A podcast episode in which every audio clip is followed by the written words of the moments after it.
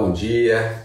Bem-vindos a mais um Despertar com Calil, às quartas-feiras, às sete e meia da manhã, esse espaço de troca, para a gente falar um pouco sobre a nossa vida no mundo econômico, nossa vida nesse ambiente social. Lembrando que vocês podem tanto participar aqui ao vivo, como podem também mandar suas questões, suas perguntas aqui pelo próprio Instagram, que a gente traz essas questões como reflexão nos momentos que a gente estiver trabalhando por aqui. Hoje, nesse encontro em particular, eu quero trazer para vocês a questão, aproveitando o final do ano que nós estamos vivendo agora, do contabilizar, de fazer uma matemática do nosso final, da gente poder monetizar e entender um pouco de como é que foram, com algumas evidências, o nosso último ano e como é que a gente pode compará-lo com os anos que passaram. E essa dinâmica ela costuma nos ajudar muito a ter essa prática do que a gente vai querer ou não que caminhe no nosso ano para o que a gente vai projetar para 2022. A gente tem algumas métricas para isso, eu queria colocar algumas pegadinhas que a gente costuma ter e a importância da gente fazer essa dinâmica para nós próprios, né? ou seja, como é que eu posso contabilizar o meu ano, como é que eu posso ter evidências disso que aconteceu no meu 2021 para eu comparar com aquilo que pode ter acontecido nos anos que vieram ou nos que virão. Eu posso sempre pegar o meu ano agora que ele está terminando e fazer perguntas simples. E claro que podem ter acontecido muitas coisas e para muitas famílias tivemos muitos eventos nesses últimos dois anos. Eu posso perguntar como é que anda a minha renda. Ela é igual? Ela é maior? Ou ela é menor do que ela estava? E eu quero que vocês façam essa conta com calma no papel e vale sempre com um momento de reflexão que a gente está vivendo agora. Eu também fazer uma pergunta se eu tenho gastado mais, menos ou a mesma coisa que no ano passado. Vou fazer uma próxima pergunta, eu estou indo para a nossa terceira pergunta, que então responder para mim, e eu não estou querendo números ainda, pensem e observem aqui que eu estou só querendo evidências. Será que eu tenho mais dívidas, menos dívidas, ou eu tenho a mesma quantidade de dívidas do que eu estava, por exemplo, no final de 2019 ou no final de 2020. Fábio, Pedro, bom dia, bem-vindos. Então, eu fazendo essa contabilidade, eu vou começar a perceber como é que está a minha saúde financeira, e aqui saúde financeira entendo como um, um simples marco de evidências do mundo econômico do que, que foram as minhas escolhas nos últimos anos. Podem ter escolhas que eu fiz mais tempo, podem ser escolhas algo que não fui eu que escolhi, mas que aconteceu, e como é que eu vou lidando com essas evidências? Minha última pergunta: se eu tenho mais, menos ou mesmo patrimônio que eu tinha lá atrás. Por que, que é importante a gente pensar nisso tudo, né? trazer evidências de como é que meu mundo econômico, essas evidências que daqui a pouco vão estar talvez para alguns no imposto de renda, vão mostrando as escolhas que eu vim fazendo nos últimos anos. Às vezes eu posso ter passado por uma transição de carreira e eu posso ter uma diminuição, talvez, da minha renda. Eu posso ter também uma diminuição do meu patrimônio, porque eu estou consumindo patrimônio para essa transição. E se eu coloco em contexto, ou seja, estou em transição de carreira, essa evidência ela pode ser positiva, não necessariamente negativa. Eu sim estou com uma redução de receita agora, porque eu estou numa fase de transição, mas com perspectivas de daqui a pouco talvez eu poder recuperar isso. Pode ser que também eu tenha uma postura mais vitimista.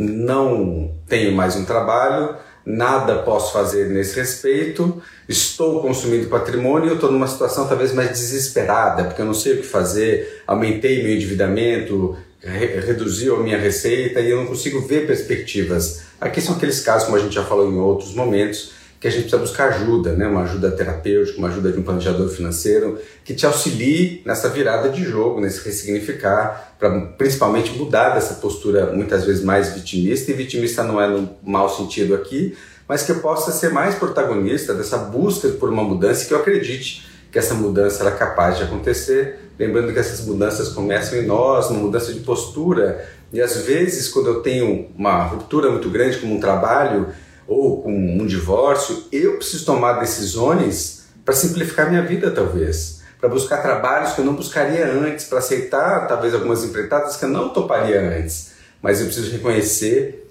então, de novo, com essas evidências da contabilidade da minha vida nos últimos dois anos, eu preciso colocar em contexto onde que eu estou, que cenário que eu estou vivendo e diante desse cenário eu me conscientizar disso, aí veio do autoconhecimento, da nossa autoobservação, para eu perceber então como que eu posso colocar é, essas evidências em perspectiva. A gente está falando então sobre a contabilidade dos nossos últimos anos e como é que a gente pode com essas evidências de como é que andam os meus números eu colocar em perspectiva do, da fase que eu estou vivendo, e eu citava aqui uma transição de carreira, ou citava uma fase de divórcio, ou uma fase talvez que eu esteja vivendo de uma perda de renda.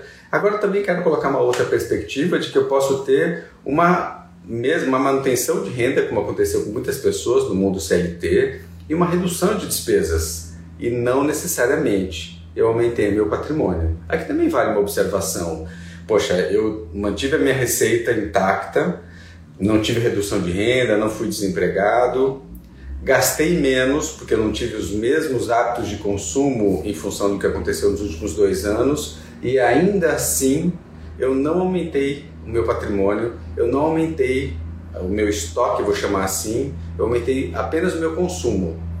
Então, quando eu coloco apenas o meu consumo, estou chamando a atenção no quê? Um cuidado aqui porque eu, se eu não mudei os meus hábitos de consumo, porque daqui a pouco eu então saindo, podendo fazer as viagens que eu não fazia, ir nos restaurantes que eu não estava indo, talvez eu possa, somadas as outras, esse novo estilo de gastar, pode ser que eu venha me atrapalhar em 2022 e muito.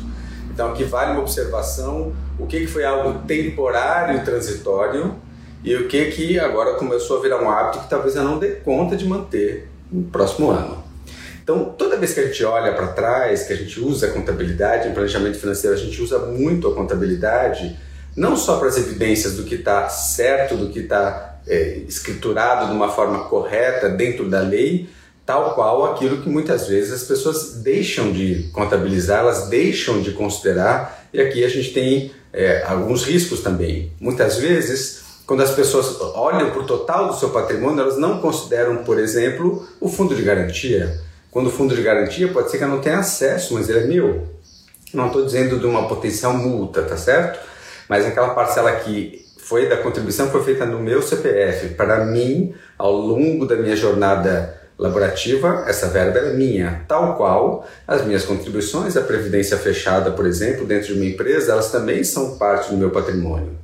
Agora, cuidado também para a gente não se iludir e pegar, por exemplo, e aqui é um exemplo muito interessante para a gente ter uma cautela, de eu não achar que meu imóvel valorizou demais. Então eu acho que eu guardei dinheiro, mas na verdade eu não guardei dinheiro. O meu patrimônio que valia X, agora ele, vira, ele vale X mais 30%. Cuidado com a valorização, assim como a gente pede para tomar cuidado com a desvalorização, para as pessoas não terem essa percepção, principalmente na valorização, isso acontece mais, de que ela tem a percepção de que agora tem mais patrimônio. Isso tem a ver com o mercado, não tem a ver com o esforço dela. Importante a gente trazer essa perspectiva do quanto que a gente consegue é, guardar de recursos, ou quanto a gente vai gastando mais, ou das evidências que tiveram de mudanças, talvez é, de uma maneira mais impactante na nossa vida, para que a gente consiga perceber então quais foram as nossas escolhas. É o ponto que a gente está trabalhando hoje aqui, são as escolhas que eu fiz vis-à-vis das escolhas que eu farei agora para essa virada de ano. Essa virada de ano, se eu quero manter a mesma cena ou se eu quero mudar, mas vale a gente pensar aqui o quanto que essas escolhas dependem muitas vezes de nós, né? Não dependem do que vem de fora e esse é o cuidado assim, vamos ver o que vai acontecer no ano que vem? Não. Nós que decidimos de alguma maneira o que vai acontecer no ano que vem, não somos dono da verdade, não temos esse controle como imaginado, uma ilusão também do controle, mas quando a gente planeja, a gente quer, a gente toma atitudes, a chance daquilo acontecer aumenta. E é isso que a gente acredita aqui, de que cada um de nós pode tomar medidas diferentes. Por exemplo, se eu quiser simplificar o meu estilo de consumo, se eu quiser gerar outras formas de renda, se eu quiser diminuir o meu endividamento, se eu quiser aumentar o meu patrimônio, o que, que disso é importante para mim naquele momento? O que a gente sempre busca nisso tudo, nessas equações, não é que a gente acumule infinitamente, nem que a gente nunca tome crédito e nem que o certo seja só guardar dinheiro. Não acreditamos nisso. E sim que eu tenha liberdade das minhas tomadas de decisão conscientes e que eu saiba que as minhas tomadas de decisão não estão impactando negativamente os outros. E é isso que a gente precisa tomar essa atenção do quanto que eu estou sendo benéfico para mim mesmo e como até que eu estou sendo benéfico para o entorno, para o planeta, para as pessoas que estão no meu redor. Será que eu estou conseguindo atuar de uma maneira que é saudável para mim e para os outros? Essa é a nossa grande pergunta aqui. É isso que a gente quer trazer como evidência para todos nós quando a gente faz uma contabilização. E aqui eu vou colocar os nossos. Eu falei um primeiro risco que é da valorização, o outro risco que eu queria tomar, isso a gente faz muito aqui em planejamento financeiro. Eu acho que um certo imóvel ele é ótimo que ele me gerou uma renda muito bacana no ano passado, por exemplo. Só que essa pessoa deixa de olhar as despesas que esse imóvel gera. Ele coloca numa contabilidade, como eu falava no começo desse vídeo, diferente. E na diferença dessa contabilidade, ele começa a entender que aquele imóvel, ele só olha as receitas dele, ele anuncia muito as receitas daquele imóvel e não considera as despesas todas que aquele imóvel tem para se manter, como IPTU, como as despesas de manutenção, de condomínio e etc. E quando a gente soma as duas coisas, apesar dele ter uma boa receita, ele não faz frente às despesas, ou ele empata com as despesas, fora o trabalho que dá para manter e os riscos todos envolvidos. E muitas vezes, quando a gente olha para a nossa vida nesta perspectiva, que eu dei o exemplo agora do imóvel, a gente pode ver que às vezes aquela cena que a gente acha que está muito boa, ela não está tão boa assim. Então, às vezes um trabalho pode estar muito bom, mas a gente sempre gosta de colocar, seja lá a fonte que a gente faz de receita, não só das evidências do que ele me monetiza, do que ele me remunera, mas também do que ele me gera de nutrição, onde que eu consigo expressar os meus talentos, a minha criatividade, como que eu sou respeitado, as minhas questões éticas e morais são representadas lá, os meus valores. Porque se não são, se esse grande pacote ele não se anuncia, ele não é verdadeiro, às vezes passar pela cena de uma transição de carreira buscando algo que tenha mais significado faça muito mais sentido para mim do que eu manter uma renda é, muitas vezes é, compatível com aquilo que eu espero como é, padrão de vida, mas eu me transgrido de tal modo que isso pode me gerar doenças, pode me gerar uma série de consequências relacionais, na questão mais íntima, porque eu fico estressado, eu fico tenso, eu não me sinto nutrido e isso vai me gerando, vai minando o meu corpo físico, meu corpo como um todo, emocional, e isso vai trazendo consequências para minha vida física, emocional, relacional, social, e a gente tem que tomar um pouco de cuidado com isso, por isso que a evidência do econômico sozinha, ela é muito perigosa. A gente sempre faz fotografias financeiras de jeitos diferentes, aqui eu estou dando um exemplo muito simples, para a gente fazer uma contabilidade dos últimos dois anos, mas é muito importante a gente entender que momento que eu estou vivendo da minha carreira, que momento que eu estou vivendo das minhas relações afetivas, de parcerias, de sociedades e outras, que momento que eu tenho vivido comigo, como é que eu ando comigo, minha autoestima, como é que eu ando cuidando ou não de mim, se eu tenho consciência disso ou não. A gente sabe, e o que a gente percebe aqui como evidência, é que os números expressam exatamente isso aquilo que eu não vejo no meu cartão de crédito, aquelas despesas que eu não sei para onde é que foram, aquele dinheiro que eu não sei exatamente como é que eu faço. Então, quanto mais inconsciente, automatizado tudo isso está, mais perigoso a gente vai percebendo a cena que a gente recebe aqui e que a gente vai cuidar para que a gente traga consciência e promova as mudanças que façam sentido para cada um dos que aqui nos procuram, né? E a ideia que a gente tem nesse vídeo, nesse último vídeo nosso do ano de 2021, é que cada um de nós possa fazer então uma matemática da sua vida, uma contabilização da sua vida, mas não sozinha. Junto com aquelas evidências outras que eu tenho de como é que tem encaminhado, que momento de vida, que fase de vida que eu estou vivenciando hoje. É uma fase que está me nutrindo, é uma fase que eu tenho consciência da fase que eu estou vivendo, eu tenho dimensão da idade que eu estou, da fase toda que eu estou vivendo ou não? E se eu coloco tudo isso em perspectiva, será que eu consigo, olhando para trás, dizer, poxa, isso eu quero continuar, isso eu quero parar e é aquilo eu gostaria de começar? Se eu consigo entender então daquilo que eu vivi, que eu não quero mais aquele endividamento que ele é tóxico para mim, ou eu não quero mais guardar dinheiro daquele jeito que ele foi alguma coisa que subtraiu outros desejos para mim, eu não quero guardar do mesmo jeito, talvez eu não queira consumir da mesma maneira, talvez eu não queira consumir as mesmas coisas para mim mesmo porque me fizeram mal. Então, o que, que eu quero que mude da minha vida? Eu posso colocar essas reflexões, elas devem começar sempre, como a gente comenta aqui, sozinhos, intimamente. Eu preciso primeiro digerir isso em mim e depois começar a compartilhar com os outros e outros que possam, como a gente já colocou em outros vídeos aqui, me ajudar a pensar se aquilo faz sentido ou não para mim, pessoas que me conhecem, pessoas que gostam de mim, que eu possa trocar as minhas iniciativas, pra, mas também pessoas que possam me dizer se aquilo é ilusão ou se aquilo de fato pode ficar de pé, se aquilo de fato faz sentido, se sustenta, se eu vou ser capaz de sustentar, quais são os meus desafios para que aquilo seja feito, para que então eu possa promover uma mudança para esse caminho que eu queira para o ano que vem, para os que virão.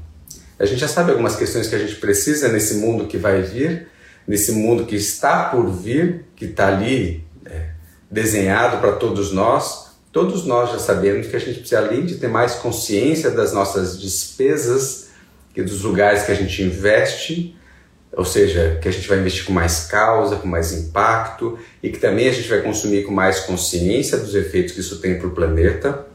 Haja visto o que todos nós geramos de lixos recicláveis e outros nesse, nessa festa que a gente passou aqui, que é uma festa de união, mas também conectada ainda a um traço de consumo muito importante. É só a gente ter consciência se isso é viável a gente continuar fazendo nos anos que virão. E eu falo isso não só do ponto de vista do reciclável que a gente gerou, mas do impacto que teve na minha fatura, seja o que eu comprei, seja aquilo que eu presenteei, e o que, que isso tudo significa para mim no decorrer dos anos lembrando a todos nós que nós estamos numa fase de bônus de vida. Será que a gente vai ser capaz de sustentar o nosso estilo de vida nos próximos anos, até os nossos 116 anos, como a gente trabalha aqui na escola clínica? Será que eu estou me organizando para isso de alguma maneira? Será que eu estou conseguindo falar, ok, eu estou vivendo a vida hoje, mas também estou vivendo a vida amanhã? Não só do meu fluxo de caixa, mas desse planeta que eu também vou. Não adianta eu achar que, de alguma maneira, o reciclável vai ser tratado de algum jeito que eu não sei qual é, a gente precisa saber como é que a gente vai enfrentar isso, né?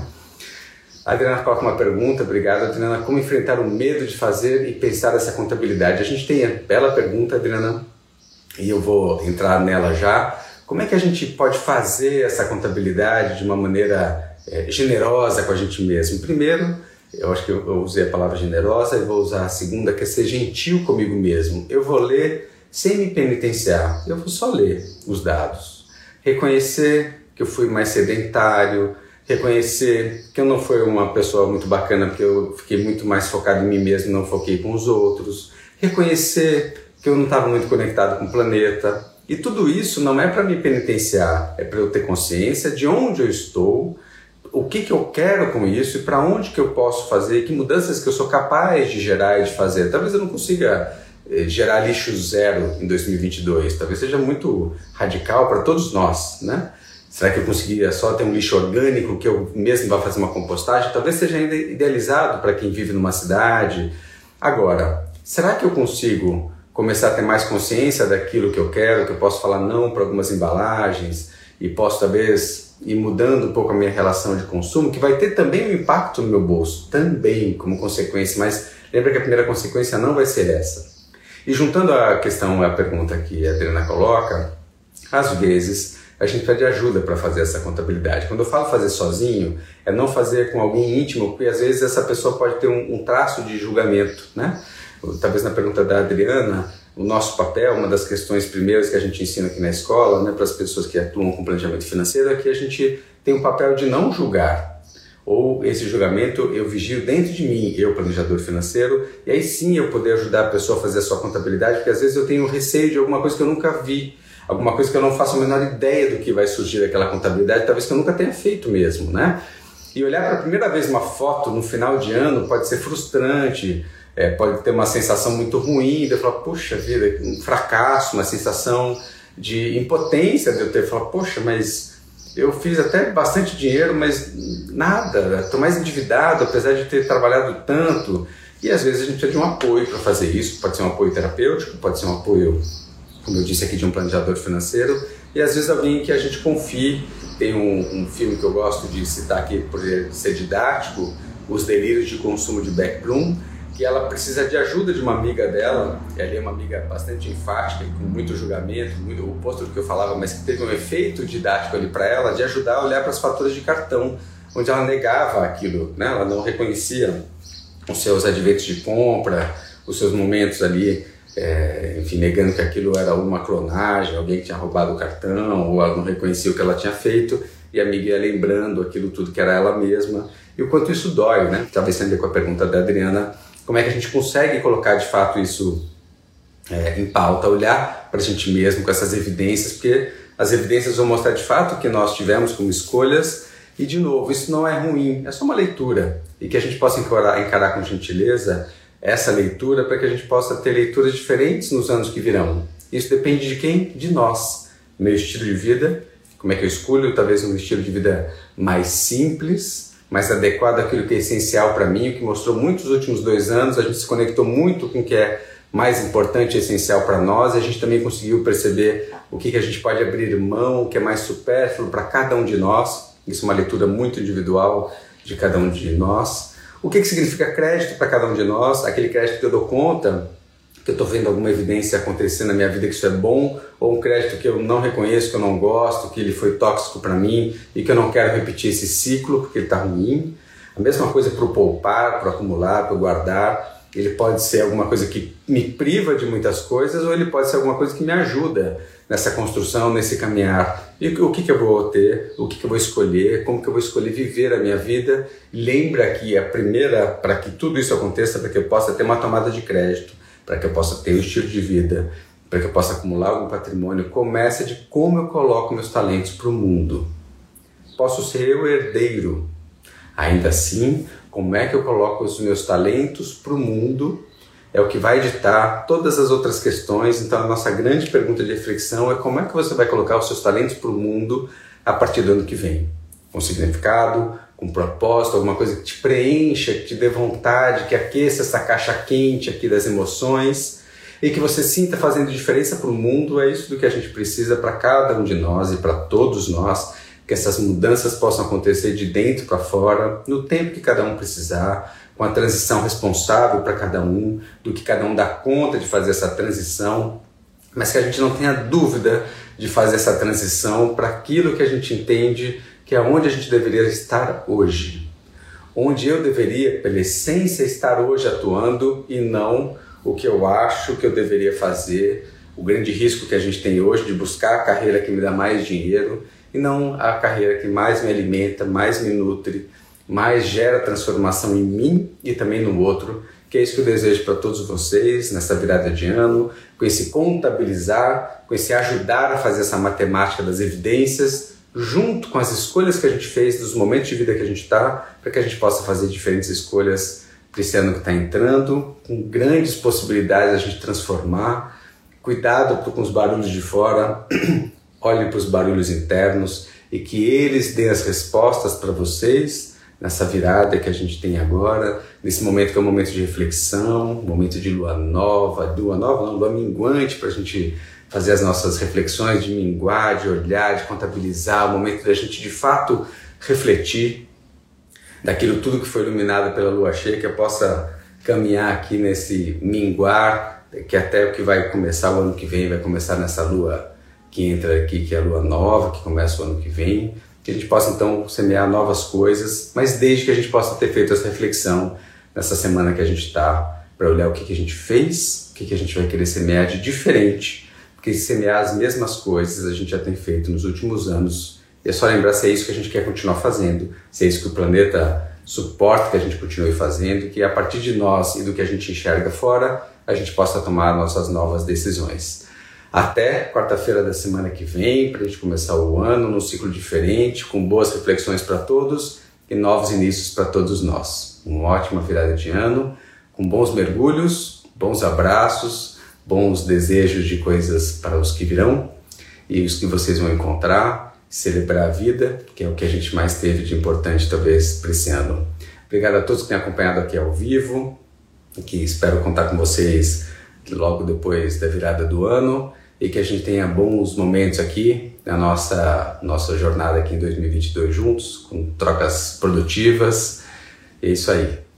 Obrigado, obrigado a todos vocês. Até!